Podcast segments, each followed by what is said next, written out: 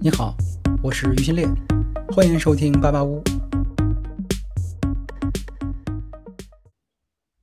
你好，这期节目是四位主播连麦直播的录音，环境音呢比较嘈杂，请大家多多谅解。对音质要求比较高的同学慎入。开始一月份的阅读点评，大家例行惯例，简单打个招呼。我是于新烈。大家好，我是小康。大家好，我是不辣惊奇。我是这少军几国帅印了，我也不知道了，反正我就联系 CEO 了。CEO 好，CEO 好，少军。呃，我是在地铁上很卡了，是少军。哎呀，这个要聊的事儿可多了。这个大家都知道，十二月份很忙啊，各种各样的发布会，各种各样的车。这我回顾一下，有时候都发现最早的那家可能都会想不起来，都有点模糊了。我甚至都重看了一下一些发布会的片段。咱们从未来聊起吧，咱们从 ET 九发布会聊起。我先说。好的，好的。这段时间信号最好，我先说。呃，因为我我能去了未来现场，呃，我的感觉，因为我没有参加后面的发呃交流，礼宾的交流，因为我赶飞机嘛，当时赶飞机赶的比较急。其实我看完之后有有三个感受吧。第一个，呃，我们可以说三十万以上，现在玩家只剩下三个了。三十万以上的主要玩家只剩下三个，呃，一个是呃问界，一个理想，第三家就是未来了。现在新的格局就是这样子。那如果要再多算的话，那基本只能把呃腾势也算上。呃，从目前来看，那天我去参加这个会，那基本就确定第三家未来基本是稳的，因为它的社交打的还是比较死的，护城河之类做的比较深。第二个的话，ET 九这个车，我说心里话，我不是特别看好。呃，还要关门呢。呃，ET 九这个车，我觉得有个很严重的问题，就那天技术都很好，但是为什么要做四座呢？就那天那天我我真的很莫名其那天那个开发布会，前面讲的都是很激情踊跃的，所有的供应商的朋友跟我聊的时候，我操，未来崛起了，有救了。然后看到那个四座，然后供应商给我说，少军，四座有卖的很好的车型吗？我想了想，我还真没遇见过四座卖的很好的，包含当天晚上我跟奥迪的销售，因为当天晚上有一些奥迪啊，也有一些粉丝嘛，是奥迪还有 BBA 的销售朋友，跟我私底下聊了一次。其实我们几方的认为都是一样的，就是我们在传统燃油车时代也没有遇见过有四座的需求，所以实际上我觉得其他技术都不讨论，我觉得原生四座这个事儿是需要研究的，或者是要完全推翻重来的。就是我对其他技术我没有任何反馈，我就对这个东西，我觉得四座这个事儿需要重新讨论。第三个的话，就是我自己体验完之后，我觉得从我现在感觉，销量上的速度虽然现在在缓慢的在恢复了，但上的速度还是不够快。其实我觉得他们最近还是需要给一些更多的政策去刺激市场。但是有个好消息是，过年这段时间，我们觉得只要它现车的供应足够的话，其实是能刺激起一些年底要买车用户的。因为充电桩原来是换电站是原来很难去刺激用户需求的，但是从最近开始，我们觉得是有了。就很多人过年还是会考虑未来的，原因就是因为有换电站，可以换大电池，可以换电站，绕开原来的那个充电桩的逻辑，也不用跟人家抢排队。这个在传统新能源这用户里面是很有吸引力的。那我觉得他接下来应该重点去打这个。年底的市场，打焦虑这个市场，基本是啊，快快启动了，我我赶快赶快换头像。小康有一些不同的想法，小康先说一下。ET 九四做这个事儿，就是我可以给大家提供一个，其实跟其实是强化少军的这个结论，就是什么车有四座呢？除了我们今年或者说只有在这种百花齐放的中国造车新势力里面，你能看到极氪 X 和阿维塔幺幺做过四座。除此之外的四座，其实基本上是在超豪华品牌。但超豪华品牌，你去真正的去找超豪华品牌的人去交流，四座他们也是很不推荐的。四座确实卖不好，至少历史上是这样。也许 ET 就可以吧。四座其实我们其实都知道，就是。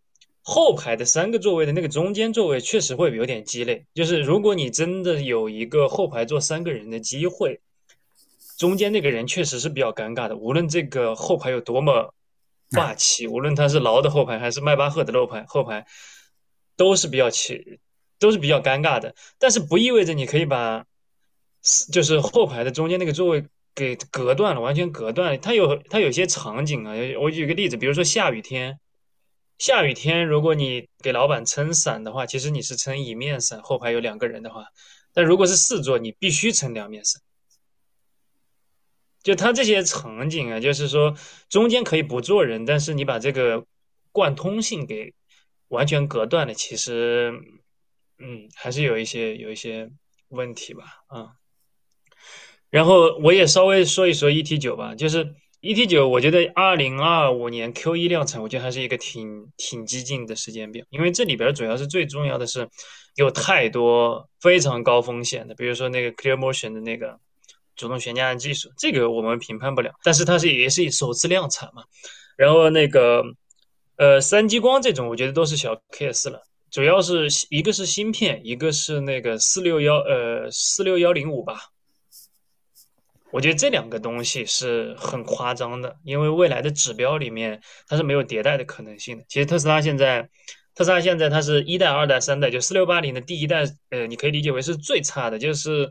我认为它是不如二幺七零的，就它的第一代，它第二代勉强追上了，就是在指标上追上了二幺七零，它下一代才会真正的跨过二幺七零，它是这么一个迭代的。但是其实我不确定，就是除了 ET 九以外，未来还没有没有其他的产品会拿四六幺零五去做验证，在接下来就是二四年这个全年，如果没有的话。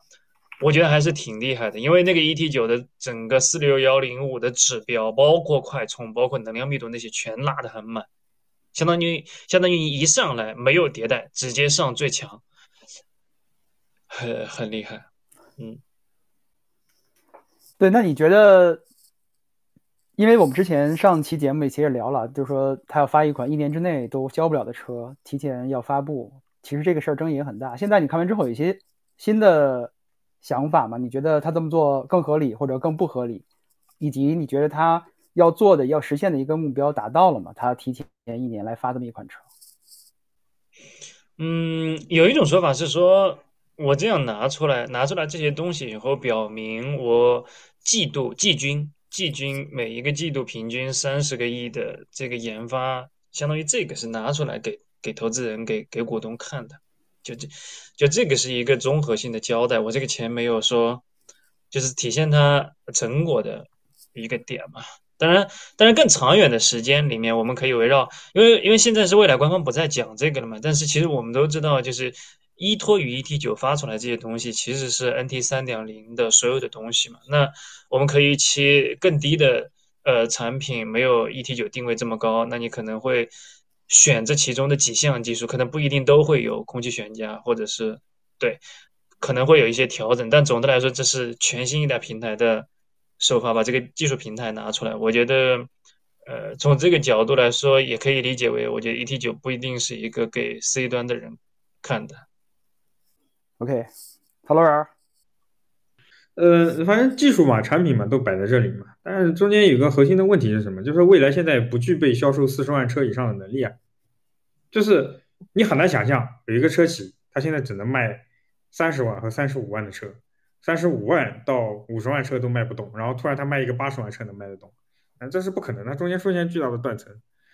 它所有的这些技术，对吧？提前一年发掉，就是根本上就是提振它整个的信心嘛。那如果说你要把这些技术那提前一年都发出来，那我觉得其实都差不多啊。但是我觉得主要有两点，我觉得比较奇怪。第一个就是你本来是个 SUV，就为什么一定要叫轿车啊？我这这个我我我没理解，这个这个其实有点离谱，因为你怎么看你都是个 SUV，包括你从各种参数上你也是个 SUV 嘛。然后第二个的话就是说，呃，对，就包括我们关注智能化，我说实话，我觉得三激光这个东西，我我也很难理解。你到二零二五年，你说你要拿一个三激光。那你的视觉算法究竟在哪里？从本质上来讲的话，现在大家全部都收敛到单激光的方案，就是因为视觉算法其实在大幅度进化。尤其是我们看华为，华为的这个问界 M9，它的测试摄像头又缩了，缩成两百万。为什么？因为它视觉算法变得更强了。但是呢，它加强了前向的激光雷达，因为现在的主要矛盾就是你前向你不能撞到别的东西，嗯，你后向的话你可以靠毫米波，包括因为后向你倒车你速度相对会慢一点嘛。所以这个这个其实是比较奇怪，我真的不能理解未来为什么 要装三个激光雷达，装三个激光雷达能体现你的肌肉感吗？我觉得没有，我只是觉得满脑子疑惑，就是你到那个时候你还解决不了你的侧向感知问题吗？那如果你是对算力啊，我觉得这个是对的，包括它这个自研芯片。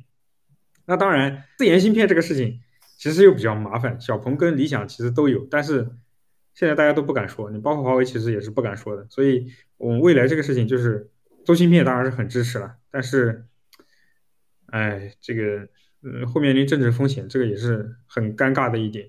就你会发现，到呃二五年左右，大家的这个自主芯片出来的时候，基本上都不敢去谈具体的细节，啊，因为目前来看的话，如果呃它是五纳米，那它应该还是在台积电代工嘛，所以呃这个相对就是我我很看好这件事情，我也很支持这件事情，嗯，但是希望我们国内的这个半导体。这个制造能尽快起来，但是从市场上市场的角度来说，那肯定是不看好 ET 九的。就是你先你先能把你的七系跟八系卖好再说吧。尤其是包括目前我们能确定的就是小鹏的叉九大定过五千了，然后有小道消息过过一万了，那这不是搞笑吗？小鹏卖得动，未来卖不动，那说明什么？然后你还有换电，那也就是说明，如果我们把换电这个要素拿掉，那说明未来的高端产品线四十万左右的产品线产品力差了小鹏两个档次，甚至三个档次。嗯，要不然就是你销售出问题，销售、产品、营销啊，我觉得未来粉可以选一个，就是你这三个地方，你至少有两个地方是不如小鹏，而且差了不止一档，差了两档，这就导致叉九卖的好啊，你所有你都卖不好啊，那这个其实是比较离谱的。然后呢，他发了二五年的东西，那你二四年咋办？就我还是那个观点，二四年你改款，你应该优先改你的卖得动的车，ET 五、ES 六啊，尤其你这 ET 九一出来，好，你也改横屏了，以后用户都知道你要改横屏。好，你先把 E D 七、E S 七给改了，E S 六跟 E T 五用户咋办？尤其是到明年，呃，二四年，因为现在很多车厂其实都比较无脑，他们在规划产品的时候都是照特斯拉来的。特斯拉出 Model 三，我也出轿车；特斯拉出 Model Y，我也出个紧凑型或者中型的 S U V，就四米七、四米八左右的 S U V。好了，明年一大堆这个 Model Y 的 S U V 上来，那第一个冲击的就是他们想冲 Model Y，那冲 Model Y 冲不动，那接下来就是小鹏 G 六、蔚来 ES 六，就这帮早上市的 S U V。都会受到冲击，嗯，那你到时候咋办？你明年没有新车呀。而阿尔卑斯的话，如果如果不出意外的话，阿尔卑斯应该是 Q 四量产，而且是 Q 四非常晚，嗯，今年就对，今年已经是二四年了，二四年凑合能交车吧？那你咋办呢？这其实是一个很严肃的问题。未来现在它的你能看到，包括像它的整个的辅助驾驶，其实我也一直在看，嗯，因为我跟黄鑫啊，包括跟他们都很熟，我有时候心里面我都感觉到真的好倒霉。就你们做了一个，其实已经算第一梯队啊，就是至少现在就是四家里面，对吧？你还能跟上，对，你的城区辅助还是做的不错。你看你这整个未来的营销啊，包括它销售体系能跟上吗？一个是营销根本跟不上，对不对？就除了一些 KOL 跟 KOC 在那边营销之外，你会发现在网络上激不起什么大水花。未来也完全没有想过说我要开一个发布会就把这个事儿讲一下。Neo 带的主角是 ET 九，但 ET 九跟大部分人没关系，大部分人不会去看这个东西。嗯，然后再接下来就是你的销售体系，嗯，是否根据就是你的城区领航去做相关的调整？嗯，据我所知，呃，华为、小鹏跟理想都是做调整的，当然未来目前是暂时还没看到，所以我觉得这个事情就是一个比较尴尬的，就你会发现三家的销量跟就是说这种高端的占比现在正在出现明显的分层，然后最核心的东西是什么？其实就是组织力，嗯。就是我现在觉得未来最大的问题，包括我一直批评未来的点是什么？就你现在组织力不够了，你干什么？你缺了组织力，你干什么都没有用。不要指望一个决战兵器能把你整个拉起来，嗯。然后尤其到明年的时候，就是说，如果明年未来想冲两万，那我想问一下，凭什么呢？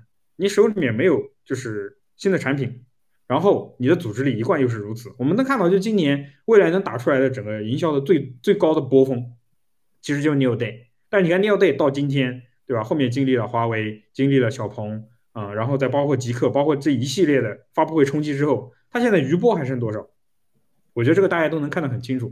所以到二四年，整个竞争会变得更加残酷。我觉得我我现在对未来的销量是很不乐观的，而且不仅是销量不乐观，他们整个在互联网上的营销也会因为它组织力的不足，一步一步往下降。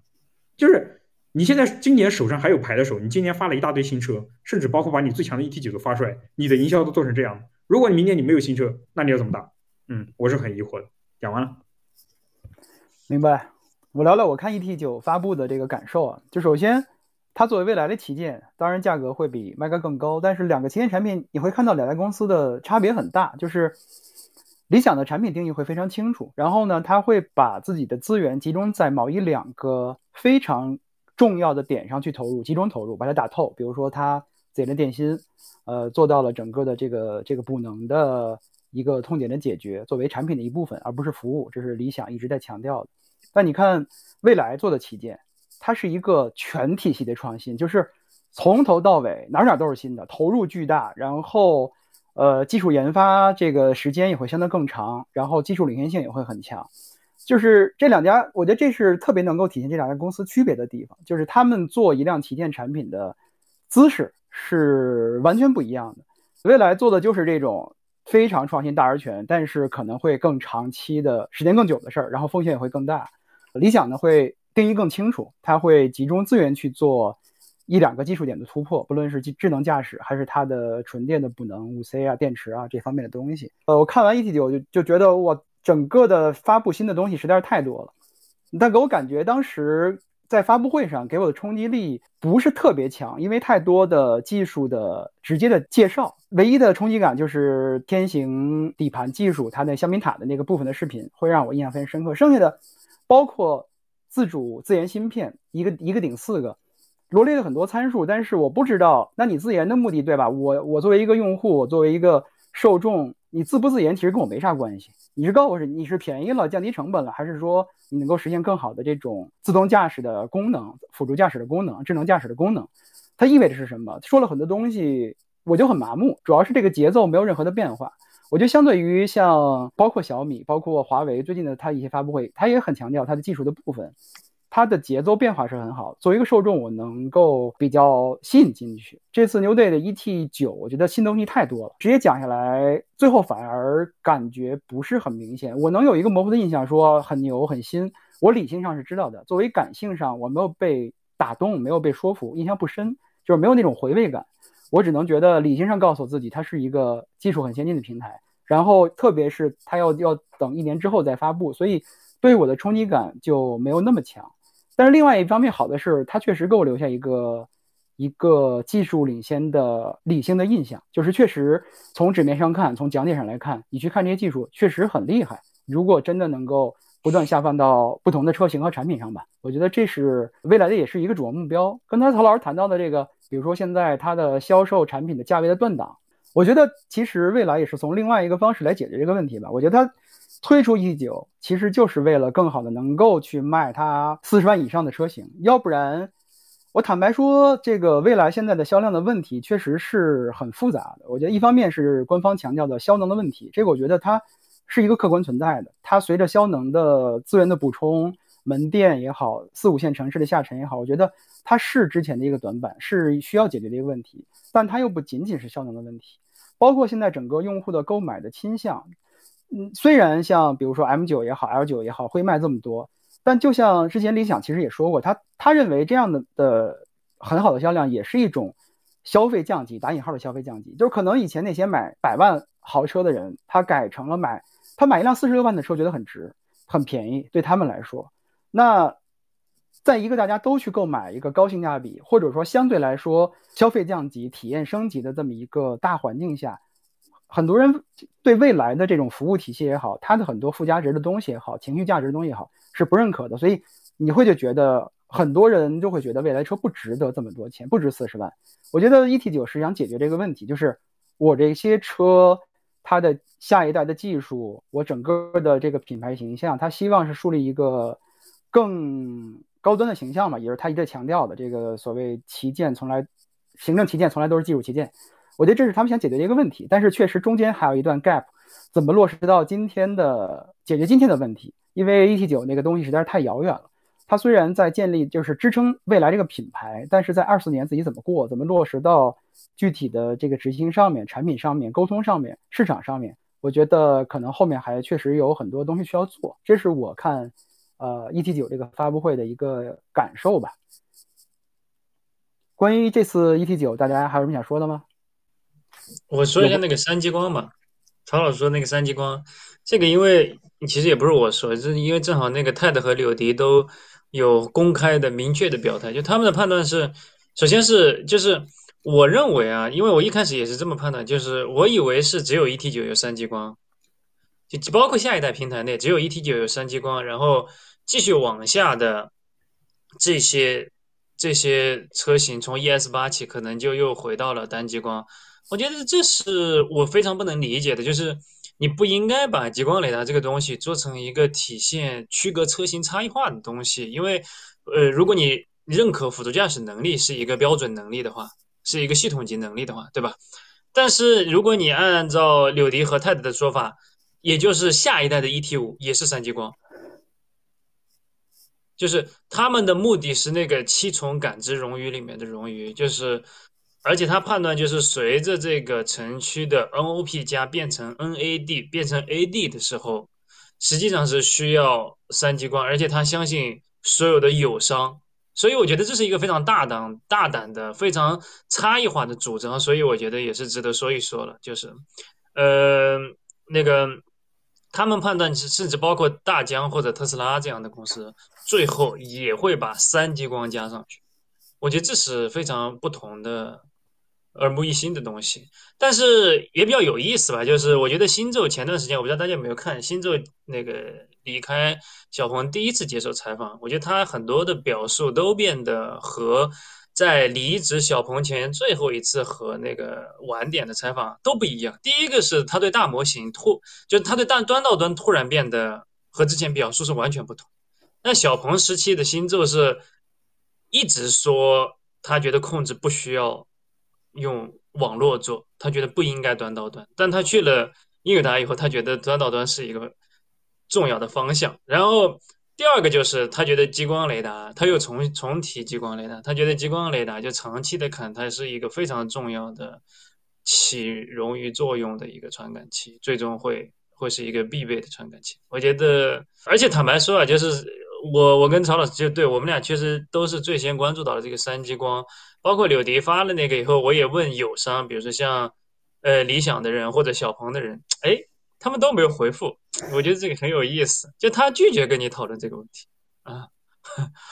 我觉得不确定，我觉得我们可能更长的时间才能看得清楚吧。因为其实说白了，我们现在看得很清楚，像 FSD 定位其实是城市辅助驾驶，不是城市自动驾驶，至少不是完全自动驾驶。所以，按按柳婷那个逻辑，其实他是他的意思是说，冗余是你通过监管非常基础的一个部分。对，这是一个必要条件。嗯，冗余也是未来一直特别强调的一点，就是从 NT 二点零开始，也一直在强调冗余的作为宣传点吧。而且李斌一直非常重视，包括这次发布会，在安全部分，他谈了很大的部分都是在谈冗余，各个系统的冗余。但是，哎呀，那个，对我觉得可以顺便说一下，是就是于老师所所谓的这个这个发布会后的印象，其实简单来说就是做技术传播还没有很体系、很深入浅出。为什么我们所有人记得住的都是那个香槟塔呢？因为只有那个东西是它把主动悬架究竟能有什么样的体验给具象化了，你很直观的就能看得出来。对吧？但是其他的那些，比如说七大感知冗余，李斌甚至顿了一下，他一边讲一边说这块可能稍微有点技术，但是我觉得很重要。你当你说出这句话的时候，其实已经某种程度上认自己也觉得我说的这些东西有点干，有点把气氛荡下来。对对，而且现在在未来的官网上，NAD 已经不是以前的 NAD 了，它也变成了不是自动驾驶了，变成了智能智能驾驶了。嗯，就是你有，我忘了具体是哪几个字母了，跟以前的说法有所变化，就是不再强调自动驾驶、全自动驾驶的这个这个说法。对，聊聊那次李斌对媒体的一个面对面吧，那是比较少数李斌出面直接回答一个一个挨个回答媒体问题的一个机会。我小康我记得好像当时也堵在路上。对，但我其实其实因为我有点强迫症，就是每次这种。嗯，面对面媒体沟通会，我希望从头记到尾嘛。其实我就是前十分钟没到，就五到五到十分钟吧。就这东西让你特别沮丧，就是你没有办法完整的记，然后后面就也没有再记了。但是确实是，我觉得这是我还是有点意外的，因为就是如果是老媒体，其实大家应该都知道，呃，这种场合一直都是力宏跟李冰一起的，然后这两这两人也比较有意思，就是其实他们俩经常会互相调侃一下，会让大家觉得还还还还挺妙的。然后这次是，这力宏就在下面坐着，一一句话都没说。到最后，到最后后面上来的时候说的第一句话，我觉得也很微妙。他一上来说的是哪里还有这样的 CEO，这个连着。两个小时站着给大家，就是他他第一个他他上来第一个说的是，就是把把李斌夸了一下，对，然后至于那个沟通会本身啊，其实说实在，就是那个确实体现的是，就但这也是一个就是媒体们老生常谈的话题，就是其实这些 CEO 们体能都非常强，巨强无比。我觉得那个那个形式其实最大凸显的是李斌的体能比较强，但是真正从沟通的角度来讲，因为一百四十个问题实在是太多了，就是他只能是每一个问题都尽快的过，所以我倒觉得，如果是两个老板一起来，然后节奏拖得更长，你甚至可以讲三个小时一百四十个问题，反而有些东西可以讲得更细，我觉得，嗯。反正现在不论是这一场面对面，还是后来的长续航，这李斌的体力确实是可见一斑，堪比这个雷军啊。其实这次我觉得媒体面对面非常重要，因为李斌重新给未来的品牌定位做了清晰化吧，不能说重新定位，它变得更具体、更清晰化了。他又会强调说，它是一个针对商务为主、兼顾家庭和个性需求的这么一个品牌。以前是很少这么强调突出商务的。这次是第一次旗帜鲜明的强调说，未来以后的这个品牌定位要主打商务，以及伴随着 ET 九这个行政旗舰做的发布会，整个是一个品牌定位的体系。这个当时是我呃挺出乎意料的，就是你们怎么看？为什么要在逆潮流来做商务？大家都在谈家用这个大空间，虽然他有谈到了说家用的需求会放到阿尔卑斯项目去做。但是这两者不矛盾啊，你你未来也可以做嘛。我高端的这个这个像 Mega 这个级别的，像 X 九这个级别的，一样也可以做这种更空大空间、更舒适沙发彩电，对吧？但是明显他拒绝了，他选择了一个跟大家基本上都不一样的路。只有问界跟他有一定的相同的判断，在 M 九上我们也能看到他做了不少商务方面的这种产品定义吧，所以。大家怎么看未来定位商务这个这个方向？小康先来。OK，我觉得我我说我的理解，其实我觉得就是越高端越商务。就是如果你去看迈巴赫的客群或者是 S 级的这些车，其实确实是商务车，而不是一个家庭用车。你你只是你你可以给家庭用，但它本质上是商务车。那包括 M 九也是一样，你往高端的走的时候，你需要有一些商务的元素，往商务向。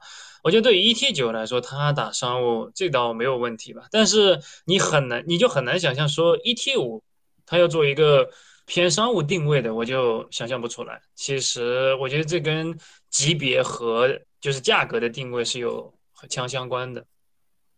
对，当时我记得在媒体这个沟通会上，我觉得这说的没有问题，就是超高端车、超豪华品牌确实都是越来越商务向。是 ET 九，所以是一个非常行政化、高端的代表，但是。整个品牌定位商务 for business，那个当时我还是挺出乎意料。当时他谈到了，比如说 ES 六，他认为还是偏家庭的，是一个未来销量的基座。但是他把 ET 七、ES 八都定位于商务，就是目前销量占比很少的两款车，是它整个品牌将来非常主流的一个方向定位。这个其实对未来来说挑战很大，因为那意味着，比如说像像 ET 五、ET 五 T，它是定位于一些个性化需求吧，或者说家用。像 ES、EC 系列，它的定位于那种个性化的需求，但是这个品牌是以商务为主，这个是让我有点出乎意料的地方。OK，曹老师，我觉得商务啊，商务这个东西，它不是你去追求能追求到的一个结果。过去汽车行业为什么是追求商务？是因为这个行业就是说它的规律形成了很多年，所以它可以把一块一块切得很细。但是当你的整个行业规律发生一个翻天覆地变化的时候，其实就不是这么追求。就如果我们认为汽车行业未来的规律会向手机行业去靠拢，那么从手机行业过去的规律来看，它不是你想打商务能打得了的。从来没有一个专门的商务手机成功过，只有高端的手机变成了商务人士的选择。因为你牛逼，因为你高端，因为你旗舰，所以商务人士会选择你。你比如像 iPhone 是不是商务？是的，现在最好的商务手机就是 iPhone，因为我们能看到所有的高端商务人士全部都是用的 iPhone。然后呢，在一九年华为被制裁之前，最能威胁到 iPhone 这个商务定位的是谁？是华为啊，是 Mate 系列。嗯，而且我们点名就是华为的 Mate 系列啊，为什么？因为 Mate 系列云集了华为几乎当时所有的黑科技。嗯，每一年的 Mate 系列发布会，就我们就看华为跟苹果在比较。啊，谁这个旗舰机上面凝聚的科技含量最高，又搬出了什么新科技？所以其实未来这次说的那句话没有错啊，高端科技，然后科技豪华这些东西才能重新去定义商务。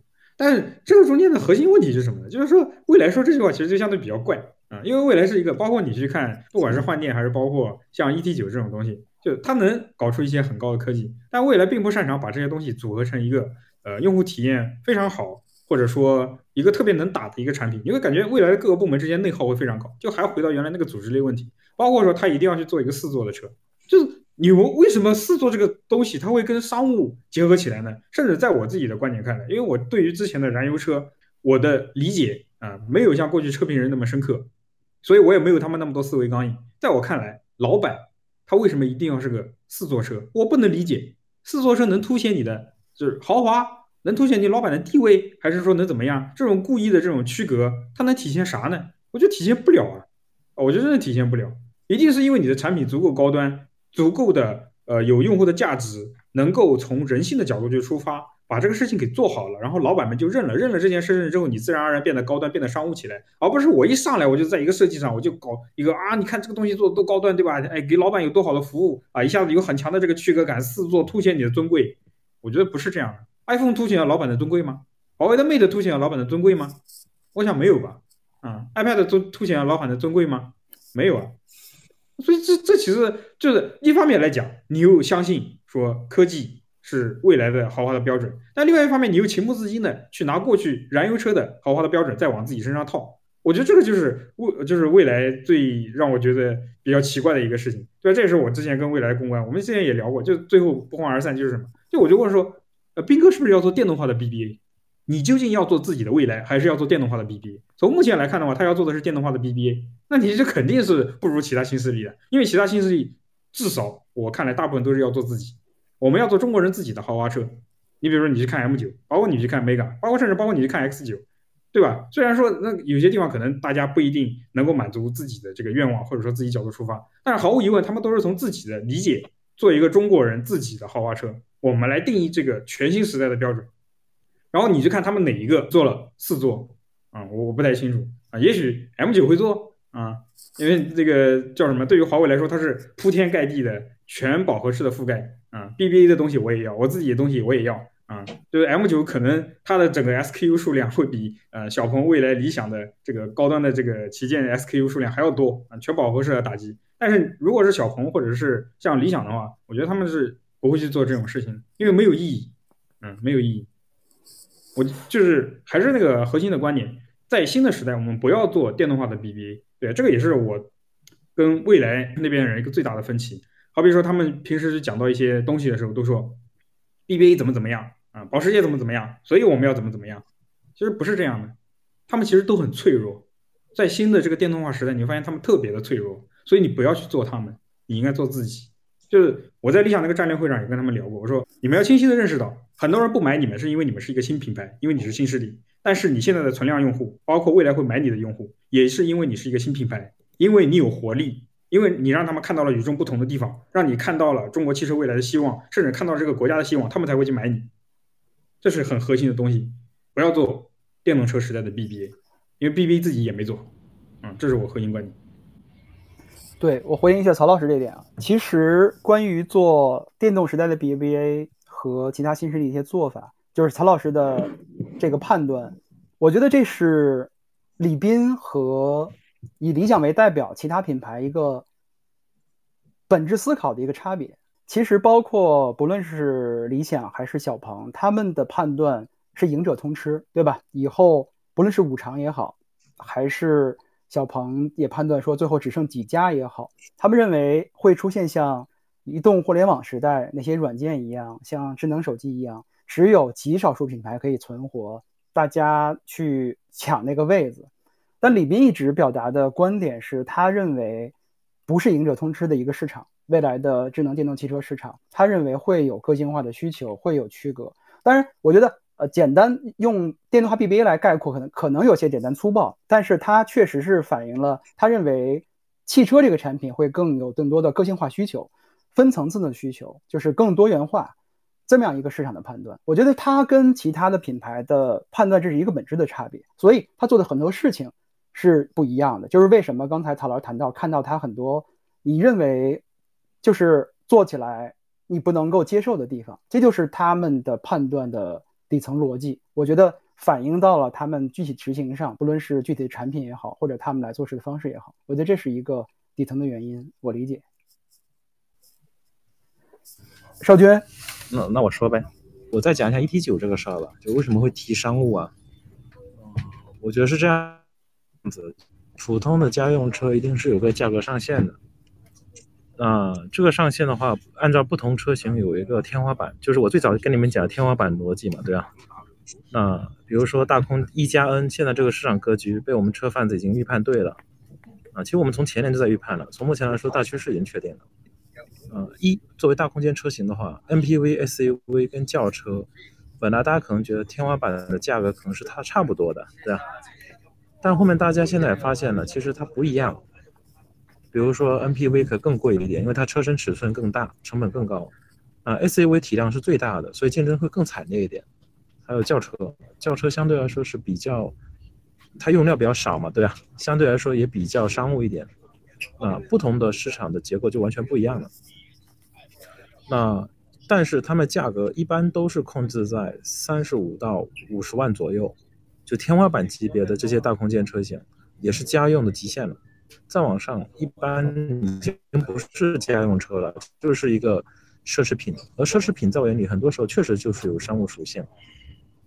呃，我回头再来讲 ET 九这个事儿，在我眼里，ET 九这个车从本质上来说，它在目前这个阶段就是个概念车，没错吧？这样。就是一年后才上的车，从现在来说，它有我们讲它所有实用性，那就讲个屁呢，对呀，一年后才能见到，对。所以更多的是讨论这个车如果真落地了，按照目前所有东西落地之后，是不是能真实产生销量？那我刚才说了，我对技术本身没什么疑问，我疑问的是四座到底是不是商务的必备条件而已。那这是第一点，就是我们还是要回到本质，它是个概念车，它强调商务很正常，因为五十万以上基本上跟商务是要强捆绑的。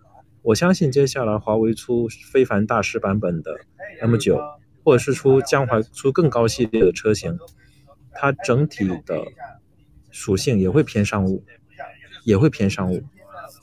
那这是没有办法的，就是你再往上走，买这些人的话，你难道你要跟别人讲买这些人用户就是纯玩具吗？纯玩具现在这个阶段是卖不动的。比如说像现在的一些超跑，算算听点，现在几个人买超跑呀？对？那所以一定会以商务属性、以奢侈品属性去面试、去做宣传。所以我觉得这个宣传本身没有问题，未来这个宣传本身没有问题。但是我很认同曹老师的一个观点，就是你不要对标 BBA，就新时代奢侈品跟旧时代奢侈品本身还是有差距的。像旧时代的手机那种奢侈品，什么功能机那种。什么塞点鳄鱼皮对吧？乱七八糟的，然后那种竞争关系没有价值的呀。你而且你的你对标 BBA，说难听点，BBA 今年已经惨成这个样子了，就去年已经惨成样那个样子了，今年很有可能它的销量就要跟前几年的丰田大众一样，开始明显下滑了。你干嘛对标它呢？就跟那时候有人突然说哦，我对标丰田大众，谁能想到两年后丰田大众就这死德性了，对吧？所以你不要去对标落后者，有一些自己的思路的。我觉得现在我对他们的销售渠道没有什么问题。我觉得现在在未来让我最焦虑的是什么？你既然不想降价，那实际上对你的产品迭代的速度，还有你产品的销量就产能会有更高的要求。比如说，用户想买这个车的时候，你不能让客户等，因为这个时代已经过去了。就让让一个客户等着订车交车这个时代过去了。你现在要尽快的满足所有马上有意愿的用户的需求。产能我觉得现在太粗弱了，其次产品力迭代速度不够快。我那天看 E T 九，我最大感受是什么？这些功能到底能不能下放给 E T 七？我我第一感觉 E T 七那如果你下放一点给 ET 七，然后做改款的话，我是很看好 ET 七这个车的。就是新时代往往更考虑考验的不只是说你对未来的前瞻性的预判，而是短期你能把一个事儿给做得更好，短期就不快的速快速迭代。我我更希望看到是未来是这样子的，而不是说我们定了个长远目标，然后这个目标 OK，然后中间好像没没有过程了。呃，曹老师应该知道，之前我们开某个战略会的时候，某个部门就是因为只有长期目标，没有短短期的执行过程，被所有人喷喷了。曹老师带头喷了一个小时的。对，我是觉得长期目标可以有，但是短期的怎么把技术的下放、产能的提升，你不能所有东西都怪销售口的。未来销售口在我眼里战斗力已经很强了，你核心点你还是。产品有问题得解决，你销售渠道有问题得解决，而且要速度加快，要不断的迭代。我目前没有看到这迭代的逻辑，我觉得未来是可以加速迭代的。我的预判。明白，我也挺同意少军的想法，就是我觉得未来有自己独特的选择，其实没问题，就是有不同的判断嘛。只要它的逻辑自洽，现在也不知道究竟是一个什么样的结果，但是。我看到它与之相匹配的执行力不是那么强，就是其他几家有不一样的判断，他们的组织力也好，执行力也好，产品也好，他们与之相匹配，速度很快，他们去落地。呃，未来有自己独特的想法，很好，但是时间太久了，这个动作太慢了，看不到能够支撑他的选择的行动，或者说比较少吧。呃，这个我觉得是比较限制未来发展的一个重要原因，包括。衍生一下，谈一下这个阿尔卑斯这个项目啊。就刚才我们谈这么多，刚才也谈到李斌自己说的，二零二四年 Q 二，整个未来品牌的月交付量才有可能恢复到两万辆。这在二四年来说已经是一个，嗯，就非常一般的一个月交付量了。今年不论是像理想、像问界，它的销量目标大家也都看到了，不论是媒体爆出的，还是像他们的创始人自己公布的，那意味着月交付量都是非常可观的。如果未来仅仅保持这样一个，到 Q 二才能够爬升到这个两万辆，然后整个销能才能够准备到三万辆的话，那他们怎么能够保证自己在二零二五年进入所谓的决赛圈？那必须意味着他对阿尔卑斯项目寄予厚望。那阿尔卑斯项目，一个是它是一个全新的品牌，重新去做自己的品牌社区定位，整个组织体系，然后同时对它在短时间内的销量爬升、产能爬升有非常高的要求。我觉得这是一个。很冒险的事情，对为阿尔卑斯项目要求会非常非常高。整个未来，我觉得之所以能够我能够接受未来今年的月交付量只有几万辆，那就因为他把更大的销量目标的任务交给了阿尔卑斯项目。阿尔卑斯项目在这么短时间内能不能做成？这其实要求的元素非常非常高，非常非常多。这个其实是很有挑战的。大家怎么看？小康？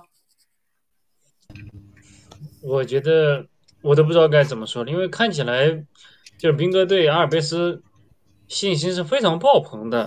大家应该记得那个表述，他说等等你们先出牌，你们都上了，未来过来掀桌子。我觉得这个好夸张，连那个五菱的周行都说了，桌子是大家的，不应该不管怎么说不要掀桌子。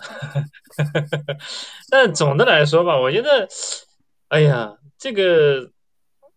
我我是不太理解啊，就是因为其实我我我可以举另一个例子，这个稍微有点跑题，就是小米汽车。其实我相信雷总预期的小米汽车的亮相要比今天要好得多的效果，就是首先不应该有极客，不应该有极客零零七，离我最近的它起码得卖到个二十四到二十五左右，然后小米出一个十九点九。第二个是那个一百个那个什么唯独特唯一罪，就那些东西，如果没有 E T 九和 M 九捣乱，雷总自己都在发布会上调自我调侃了一句，说什么截胡被友商截胡一两项，我不在乎，但我因为我有一百项，但本质上那个气势被打掉了非常多。对我，我记我其实就在想这个事情，那小米也上了，然后。呃，极客零零七也上了以后，阿尔卑斯，我们我们不去谈那么细的定位，不管你是 SUV 也好，或者是什么也好，我的意思是整个技术体系怎么样能重新炸场，能拿到斌哥说的掀桌子的效果，这个我真的是万分好奇，我们就期待未来吧。这个我也没有更多的信息关于阿尔卑斯本身，但我同意，就是现在的 Neo 这个品牌越撑住，越以立这个高端品牌来不降价，就是不放那个政策，就少军说的政策，如果如果越这样的话。那就像当然是啊，就是阿尔卑斯现在的压力就会越来越大，因为大大量的这个东西寄予厚望，全放在这个阿尔卑斯上。我对斌哥不是不是特别信任，我我我曾经非常相信斌哥，但是我对斌哥不是特别信任。是其实我印象很深，有一次他聊 ET 五的时候，他说 ET 五我刚开过 ET 五的那个试装车，这是我们有史以来状态最好的一台试装车，我非常有信心。然后呢，我自己也吹过 ET 五的牛，我试驾的时候我也觉得这个车非常好，但其实最后确实也没有卖好，所以我觉得我我确实也没有把握，就对阿尔卑斯本身，真的是我自己的。对一体我觉得他描述一个自己的驾驶体验，对产品力的信心，我觉得还能理解。我我这次非常不能够，哎，该说不说，这个媒体沟通会上面对面上，他说一体七卖的很好，是我完全不能接受的啊，对。这个我大家应该也注意到了细节，这个我也是，我当场就惊呆了。他说 E T 七卖的也很好，我我当时想，好像大家不是一个次元的，大家不是同一个世界的吗？这个我真的是不太理解这个事情。曹老师来啊，嗯，没有太大意义嘛。你组织力上不来的时候，当你要去运营一个阿尔卑斯第二品牌的时候，你就会遇到各种各样的问题。所以长期来看，我觉得还是不看好吧，没有意义啊。首先第一个。你的车究竟要什么时候出来？目前来看的话，今年年底出来能量产够呛，嗯，发布是肯定能发布嘛，量产够呛。好，你要经过一年，一年的时间，整个已经打得天翻地覆了，你究竟要怎么办？我觉得，我觉得这个事情其实是很难搞的。然后再接下来一个就是，就像前面说的，你要为一个品牌投入非常多的沉没的成本，对吧？要投入非常多的钱，重新把这个品牌给塑造起来，然后你还要去有一个全新的渠道去卖它，包括你的换电站各种体系都要去跟它形成一个区隔。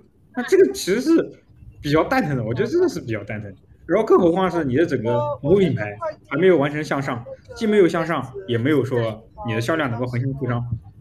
那你阿尔卑斯我们怎么办？就你母品牌现在还处于一个衣衫褴褛，对吧？就饥寒交迫的状态。然后你要说你搞一个子品牌，嗯，然后你再往下，因为你一旦下探到真的下探到二十五万以下的市场，那是非常残酷的。因为有大量的品牌，大家的车我可以做的非常好，我可以冲击到三十万的。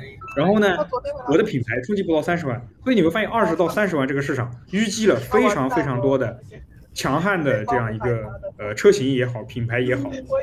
所以在这种情况之下的话，这个市场其实最难打，它最需要的东西恰恰是未来最缺少的东西：组织力、战斗的精神、意志、执行力，对于现场的第一时间的判断。那好，如果你未来母品牌身上都没体现出这种东西，你让我相信阿尔卑斯你突然一夜之间能打，我觉得这个是很难的一个事情，真的非常难。而且最关键问题是什么？明年小鹏啊，包括理想，嗯，理想明年就 L 六嘛，然后小鹏的话会有 Mona，然后包括它那个 F 五七，然后极客，对吧？然后都都会出一大堆的车型，十五万到三十万，塞爆了。你要你要在这个地方，你要靠阿尔卑斯这一个车去打。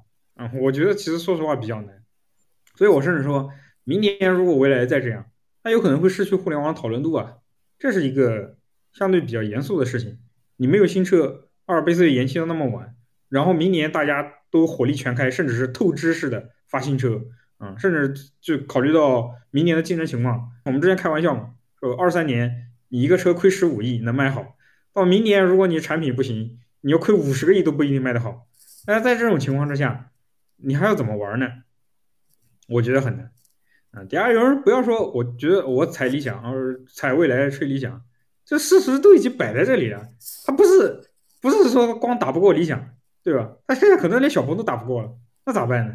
嗯，我就问一个最简单的问题：未来 ES 八、ES 七、ET 七、嗯 EC 七四款加起来，一个打不过一个叉九，小鹏还没有换电，而且小鹏的超充因为。之前整个一年的这个颓势，超充是相对来说是停滞的。好，在这种情况下，你打不过叉九，还有什么话讲？真的，我觉得未来就两个部门不能黑，一个是未来的自驾，我跟黄鑫他们很熟，所以我大概知道情况。另外一个是 New Power 确实很给力，但是就在这两个部门非常给力的情况之下，你的高端车四十万以上所有的车都卖成这个德行，还有什么话讲？咱们接下来聊一聊刚才曹老师提到的小鹏 X9 啊，这次一月一号开发布会之后，其实效果还是挺好的。一个是大家看到了它的大丁数据，再一个是它的城区 XNGP 的开城数比较让外界吃惊的，确实没想到这次 X9 有会这样的效果。咱们先简单从产品上了解了这个聊一聊吧。大曹老师和小康应该之前也都试驾过，看看产品的体验，包括这次宣布 SKU 的。分布像它的价格，随便聊一聊。小康先来。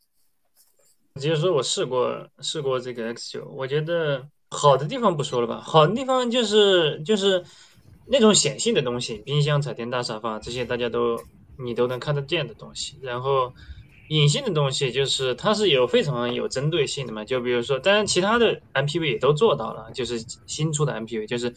第一个是 MPV 不安全，那我对 MPV 的强化是非常非常明显。一个是那个巨粗无比的 A 柱，这个是前向的，因为呃 MPV 和其他车型相比，最大的问题是你的前后舱都要短的非常非常多，这个就对你本身的你这个这个结构强度要要求要更高。然后后车嘛，就是尾碰，尾碰这个呢也有一些故事，大家应该记得，就是理想连续讲了这个八十八尾碰。然后小鹏一开始是没有讲，然后后面他又讲了，我还专门发微博聊了这个事儿，我就觉得很奇怪，就是你们是真的明明做了尾喷，但留着不说吗？但后面跟小鹏人见见面聊了以后，其实知道了，就是到今天为止，应该他们八十八公里尾喷还没做，但是因为现在已经有非常成熟那种呃仿真碰撞。其实是非常接近实际碰撞的结果的，你可以直接运行一次仿真碰撞，六十就八十八公里碰完以后，确实是没有伤到第三排的这个头部的，所以他们就直接拿来说了。嗯，你说真正的实物碰撞也暂时还没有啊。我觉得剩下的一些东西，我觉得都已经做得非常好了。我觉得比较介意的是，一个是那个，我不知道大家有没有印象，前排的那个出风口是比较奇怪的，X 九。第二个就是。为了做好安全，我觉得这属于取舍吧。就是为了做好安全，那个 A 柱很夸张，很很遮挡视线。尤其是你如果在连续往左转的一个大匝道，左转的大匝道连续往左转，你会觉得很很很不舒服。我记得这个曹老师之前也发过微博，这个理想在做 Mega 的 workshop 的时候也专门讲过这个，就是为什么后面 Mega 处理成双 A 柱，那个 A 柱专门调了。我记得是理想有一个那个 SPDT 的。负责人那个侯越侯社长，他是非常非常介意粗 A 柱的。我记得他发过 Model Model 三，发喷过这个其他的我忘了，就是他反正他是说过很多车的这个 A 柱太粗了，影响这个开车的视野。然后 X 九本身改完以后，其实会改善不少啊。我觉得这就这这这是唯一的一些体会吧。然后。你结合这个价格，我觉得真的是还挺到位的吧。而且有些产品定义的取舍做的挺好，就比如说也是八百伏碳化硅，但是它没有用四 C，没有用，就是它的峰值功率就三百千瓦。哎，但是我们现在看反馈，大家并没有觉得你怎么这个车才三百千瓦的功率？我觉得这是一个产品短板，没有没有太多人提起这个。我觉得这这种东西就是一些你明明相比 G 六还往，哎 G 哎 G 六还好，相比 G 九还往下缩了，但其实大家并不是非常非常对这个事情很敏感。那我觉得这就是比较好的产品的趋势。啊，还有一个有趣的细节，我刚发微博了，也一并也一并说了吧。大家如果看过那个。X 九发布会以后，当天晚上那个小鹏那个营销总经理和呃何小鹏一起接受媒体采访，我觉得就很妙。何小鹏是从始至终一直非常非常相信 X 九能卖好的那个人，但他们的营销总经理其实不是很有信心，以至于他们两个在接受媒体采访的时候公开说出来了。何小鹏公开说出来就说这方面我跟这个是就是就他们那个叫黄什么来着，说我跟他意意见一直不一样。就他当着媒体说出来的，可可见他们其实 battle 挺多。然后，但是何小鹏是一个，就是他在内部并没有那么，尤其就这个问题本身，并没有那么强势的去压制。然后到后面他还调侃，就是说接下来的那个产能交付节奏，然后说那就你不用说那么细，你加班就完了，对吧？就是他表达的是这局我们俩的意见不同，但我赢了。最后订单非常好，那你加班就完了嘛？那还说什么呢？你你在这儿，对我觉得还挺有意思的，就关于 X 九这个，嗯。当时何小鹏说他看好 X 九的理由了嘛？还他是盲目的自信，就说我必须得不是盲目的自信，对，他是真诚的觉得这是。而且我们今天看，就尽管这个小道消息说订单过万，我认为就是他要比他们内部那个那个高管，这这个订单的走势要比那个高管想象的更有更有势呃气势，但是没有何小鹏说的那么夸张。何小鹏认为这是一个超级爆品，而且他觉得。他是他的设定里面，他反复强调这个逻辑，无论在发布会上，在发布会或接受媒体采访的时候，他反复强调这个逻辑。他认为这个车要打的就不是 MPV，你们也不要把它局限在 MPV 里面。他专门不是有一页 PPT 演示那个三排后座椅放下以后，它是一个四座的 SUV，他非常坚决的认为这是一个打三十五到四十万这个级别的智能电动 SUV 的一个 MPV。但是他是通过这个试图来去放大这个这个车本身的这个盘子吧，我觉得。这是他讲的最核心的逻辑。相反，我倒觉得那个两百四十三层啊，我觉得那个属于一个强行绑在这个这个发布会上的一个彩蛋了。因为跟这个车本身也好，我觉得都比较奇怪。只不过对于小鹏一个智能起家的企业嘛，那你顺顺嘴说了，然后效果也不错啊，仅此而已。对，但那个但是我觉得 MPV 和两百四十三层的城市的这个 NGP 其实没有特别强的那个是。我理解他发布会上提到一点，我觉得还是挺重要的。那是他的新的真正的认知，就是他们认为哪儿能开城区 XNGP 对他们的销量是有帮助的。就是它的新品上市一定要配合上它的开城，这样的话它的可收地区会变得更多，它的销量，他的理解这个销量就会获得更多。所以它一定要配合新品去开更多的城。这个是有相关性的。另外，我对他这个宣布二百四十三城的时间点。也很好奇，因为他们二十九号刚宣布了开的五十二城，这个非常的朴实，按照原计划说，哎，我开了五十二城。我理解的话，按照他们的能力，完全是可以说当时二百四十三的，但是他们没有说，他没有说。对，我觉得这也很有意思，他确实是把这个分成两个节奏，而且包括二百四十三层里边，我觉得这里边也有一些值得讨论的，这些有点像公开直播批判小鹏，就是。你两百四十三层明明效果非常好，但是马上就有友商的粉丝们，大家就提出质疑嘛，因为确实有很多的省会，呃，不是你，确实你你你今天扩到两百四十三，你会进入大量的新的省份嘛？但是你进的新的省份恰恰没有进入那个省的省会，但是很快这个 Rocky 就在他的微博上做出了一些解释回应，就比如说你你真正的任何一个省的省会，它都是大非常多的，它它确实确实还是要做验证的，那。恰巧省会没有验证完，我们就优先把我们能开的开了。还有一些逻辑就是说，为什么就是分布这么不均匀？这个其实 Rocky 也说了，就是它总体来说还是根据那个就是小鹏用户的那个热力图来去来去开的嘛。就是用户保有量大的，我会优先优先去验证，优先去测试嘛。但我觉得这个东西呢。你光让 Rocky 说一下，就我觉得广泛的质疑没有解除的这种感觉，是是不是应该拿那种官号也好，或者是用更大的，就是就是甚至在媒体群里说一下，让大家来去来去更大的去扩散，我觉得这样会更好一些。因为现在就是有很多的其他品牌会觉得小鹏这种，你为什么把小城市也算一个城市啊，或者是你。就是就是为什么不开省会啊？会会会说起小鹏鸡贼？我觉得这个其实没有必要，就是你把这个逻辑给大家解释清楚就好了嘛。反正我觉得按 Rocky 的说法是，省会城市也在路上，他们只是验证到一半，没有验证完，完全验证完而已。我是踩这个一号的发布会嘛，那那按这个逻辑，我觉得一季度可能还要很短的时间内，估计还有还有再一批这个城市再放出来吧。我的疑问一之一啊，就是为什么泛化能力突然能变这么强？就是之前 按照五十二城的规划，然后突然爆发了。因为类似的类似的惊喜在未来的 n P Plus 上面也出现过，就是他们这次所谓完成了三倍的任务目标，虽然他们不是完全对等的这个这个任务量啊，但是这个我还是要打一个问号的。我不知道现在黄鑫有没有在看，如果在看的话，你先不要看，就是因为未来那个呢，确实也是突然就大爆发，但是。跟小鹏这个还是有一个区别，小鹏是说今今天我宣布，明天所有的用户可用，直接推。未来这个是宣布了，我已经进入两百一十八个城市，但是还还是在领航团的一个状态，我觉得这还是有一点小区别。我觉得从二百四十三城宣布的这个时间节奏来看，不管它原意是什么，但是现在分开来看，效果确实不错啊。非常好，那天曹老师我觉得都疯狂了发 关于关于这个两百四十三层的微博。对啊，因为他确实是在最后一刻，就是在二零二四年的开年，重新奠定了小鹏这个第一的这个地位。我觉得这个氛围是没有任何可质疑的，是压制性的嘛。特别是有问界没没有按时间全国开城的这个背景下，反转的非常戏剧性，效果炸裂。这个确实是。我不知道是他们计划好的，还是说机缘巧合、命运使然带来了这么一次这个这个出圈。这个这个怎么说呢？反正我接触到的小鹏的人也没也都没有跟我说过。我唯一能看到一些征兆啊，现在事后回顾能看到一些征兆，就是那几天 Rocky 还是比较嚣张的，就好像放假了一样那种感觉，休假了一样，然后在各个群里疯狂的睡，然后时不时的就是对我人身攻击。就我觉得他那个状态。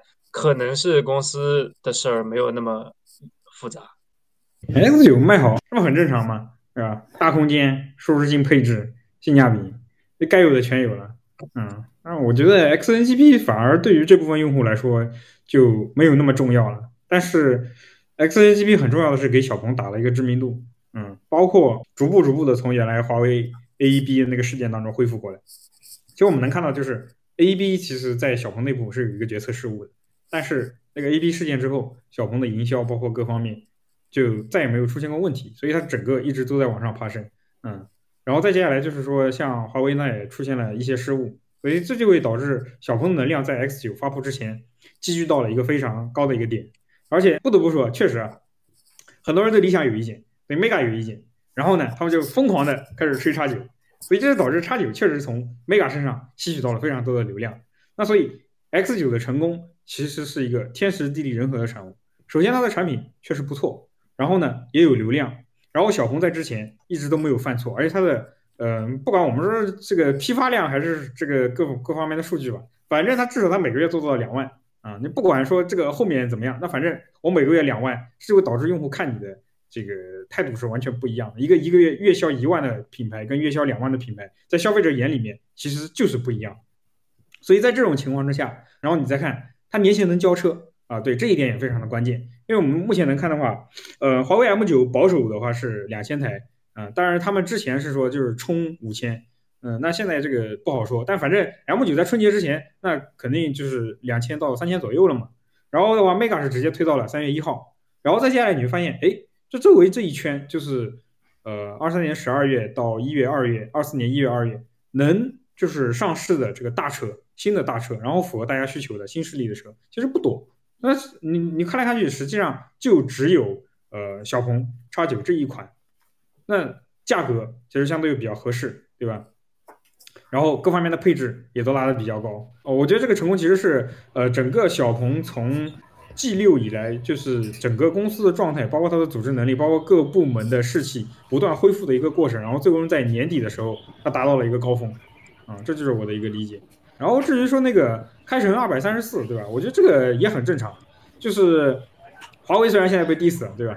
嗯，但是我相信他们春节之前其实肯定是要把这个版本给推出来的。嗯，这个因为我跟他们内部还是有比较多的这个技术交流。那就是越做到后面，他们越发现，就是随着我的能力的增强，实际上它的模型每个月甚至每周都有可能是在不断的进步。那在这种情况之下，我有些地方我去跑一下，其实我就验证一下，比如在一个城市里面，我就看。哪些地段是个疑难地段？我让我的车去跑一下。其他地方，你比如说像是城市主干道，我用去跑吗？我跑主干道干嘛？那那些地方就是正常 LCD 都能过，对吧？好，我把这个地方验证一下，那能过，那自然就能过。这实际上就是背后的整个 ADAS 智驾的模型在不停的往上进步。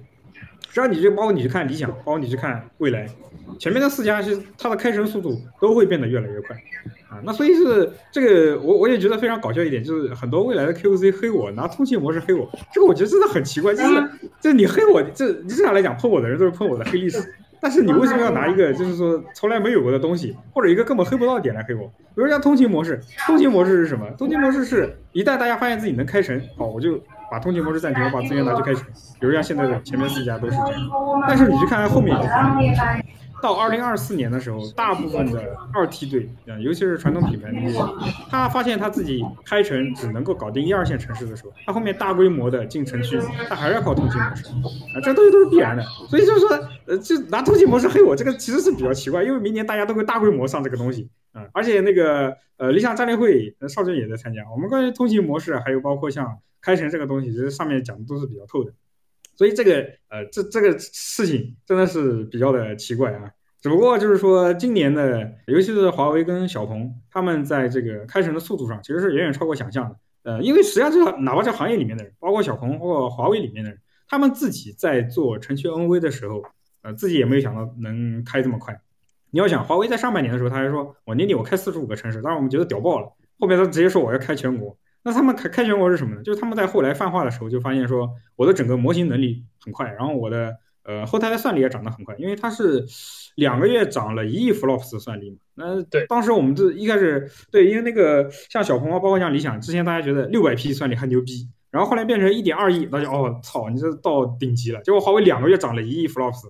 所以这个就非常的夸张，然后包括像小鹏也是，当然小鹏现在也不说了，因为这个说算力比较敏感。但是小鹏的算力，我觉得它应该是就整个云端的算力应该是跟华为在伯仲之间。所以当你越来越多的车队包括验证数据上来之后，你会发现，我靠，我突然能起来了，对吧？你的整个的模型算力、你的感知规控的呃能力到了之后，你会发现开成非常轻松。你像之前的话，就是小鹏一直还是说，哦，我们二二二四年底，对吧？我们开到两百城，那基本上这就开的差不多了，剩下靠那个 AI 代驾来补盲。结果是我靠，到今天发现，我推送那个小鹏推送四点四跟四点五的那个贝塔版本之后，发现大家开起来都可以，那我干脆就全开了，对吧？我只要能验证这些城市，我就全开了。我发现开城比我想象中要轻松，我的技术能力上来之后，其实就是这样，嗯。所以我觉得到明年嘛，其实我们现在基本上也能看到，头部四家会跟后面几家的这个城区的这个开城速度拉开非常大的差距吧。后面我们应该看不到有其他家会有这么快的开城。就前面四家会保持一个绝对的领先，后面应该基本上没有了，因为你会发现你只能够去你的技术能力不到，对吧？尤其是很多品牌是非常依赖供应商的，技术能力、技术模型到不了，云端的这个训练的算力到不了之后，那你就只能先开一二线城市，后面的城市你靠通勤模式来走，嗯，这个也是得到呃至少有三家的这个品牌认同，或者说老板不认同。底下的技术人员跟我讨论的时候，人家还是认同这个方案。那老板肯定嘴死硬，老板说我们 Q 一 Q 二要开多少多少个城，实际上玩的城才有鬼了。所以就是基本上就是这么个情况嘛。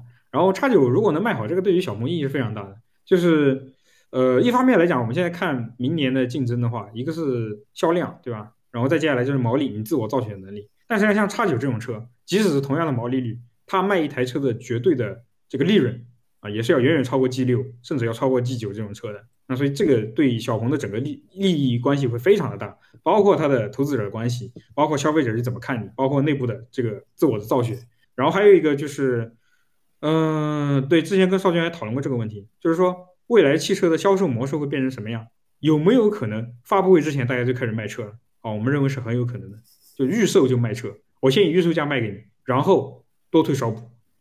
就是我我我一开始，比如我发布会之前半个月车就进店。进店然后就开始卖啊！我先以预售价来卖，感兴趣直接就卖给你。卖完之后，然后我们开发布会，价格一出来，咵给你多退少补，有可能会变成这个样子。而且我认为预售价这个事情很有可能会被干掉。今天我还在跟一个品牌朋友聊呢，就是你像现在汽车要开几场发布会，第一个什么技术沟通，然后第二个预售价，然后第三个正式发布会。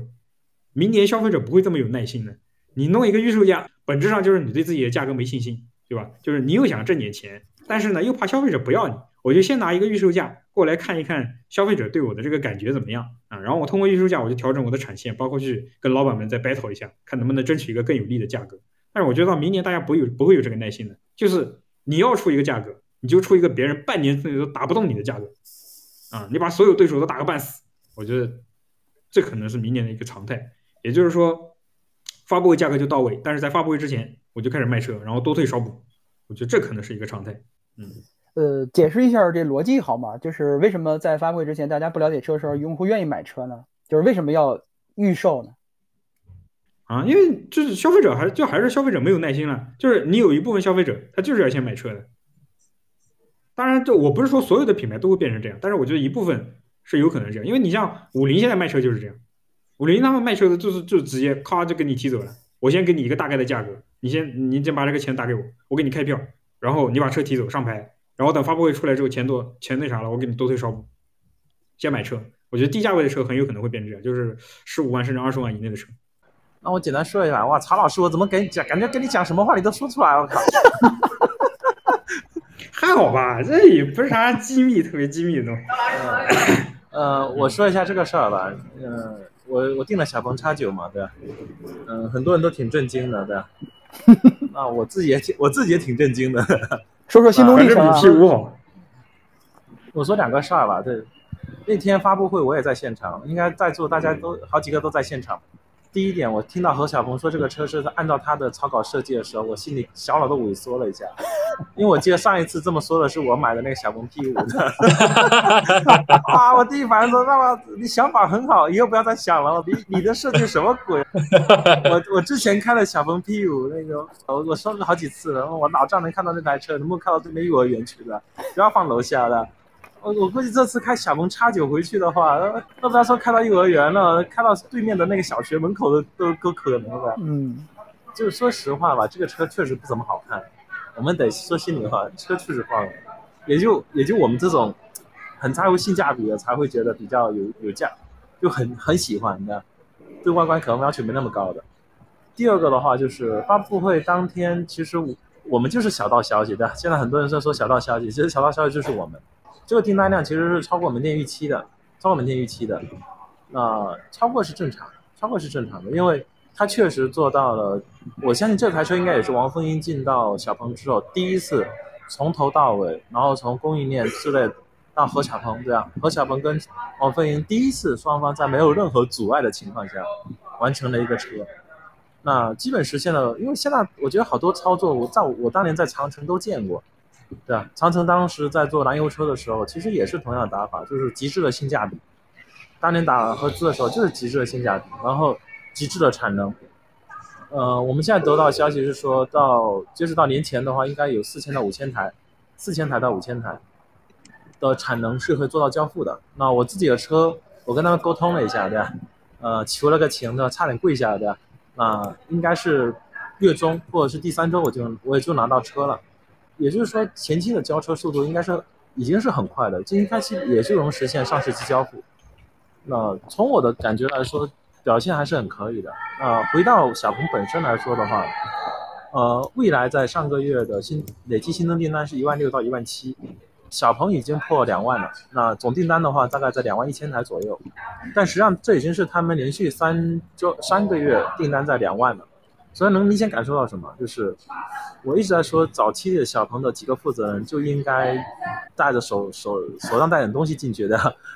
那那现在看到，嗯，对，应该是点花生米的。那从现在来看的话，这些人基本上被清除完之后，也依然无法弥补当时他们上市失败导致的品牌的整体的热度的缺失。就是我我给大家一个概念啊，就是一个车刚上市的时候，确实能产生很大的效果。比如说小鹏 G 六上市的时候卖的特别好，那订单也很高嘛，甚至出现零和博弈。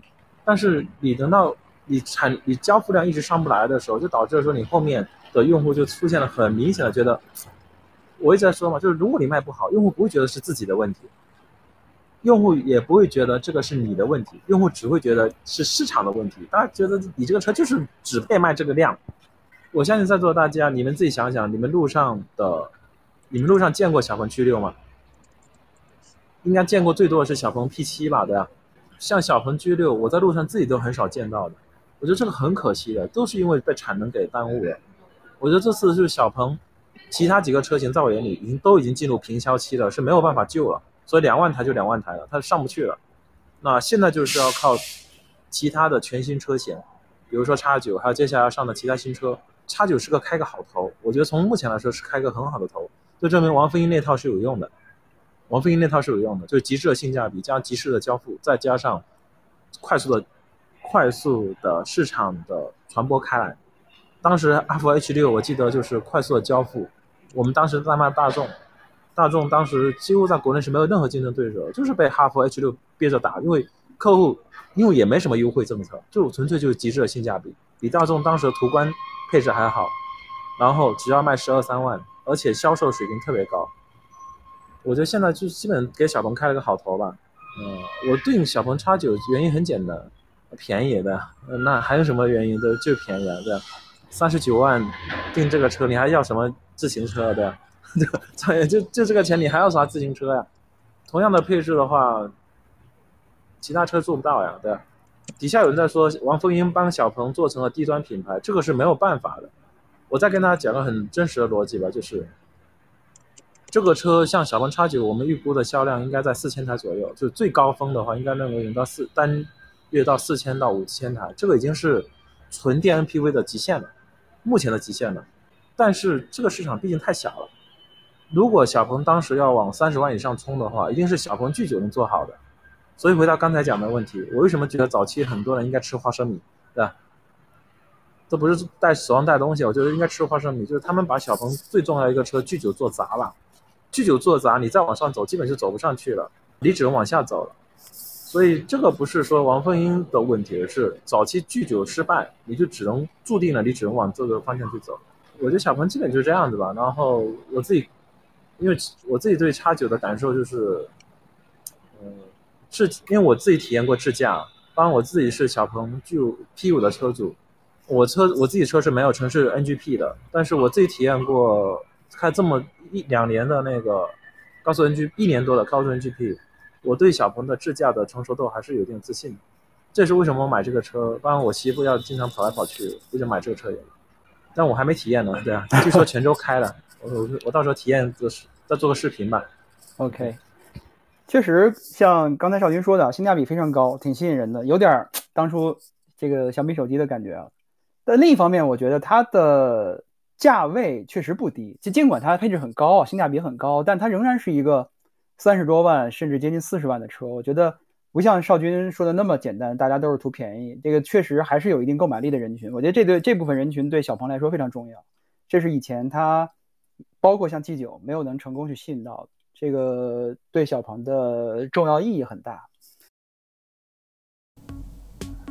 欢迎大家在小宇宙、苹果 Podcast、喜马拉雅等音频平台搜索“巴巴屋有准备的头脑”，订阅收听我的播客。本期节目就到这里，再见。